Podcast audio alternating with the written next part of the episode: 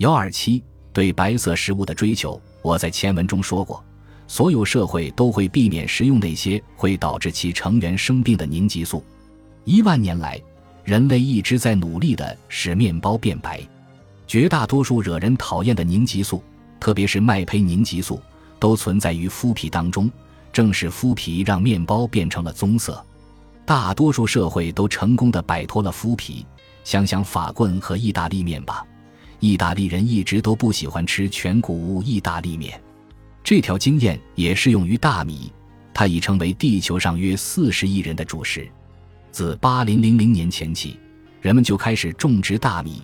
为什么人们会想方设法将稻壳去掉，得到白色的大米呢？因为稻壳中含有凝集素。然而，这一切最近都被一条灾难性的建议改变了，它就是全谷物有益健康。我们回顾一下第一部分讲述的内容：全谷物有益健康是现代社会的一场灾难。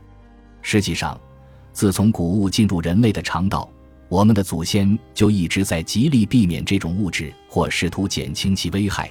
最终，他们做到了。那么，全谷物法棍、全谷物牛角包、全谷物意大利面怎么样呢？它们不但没有什么营养，而且有毒。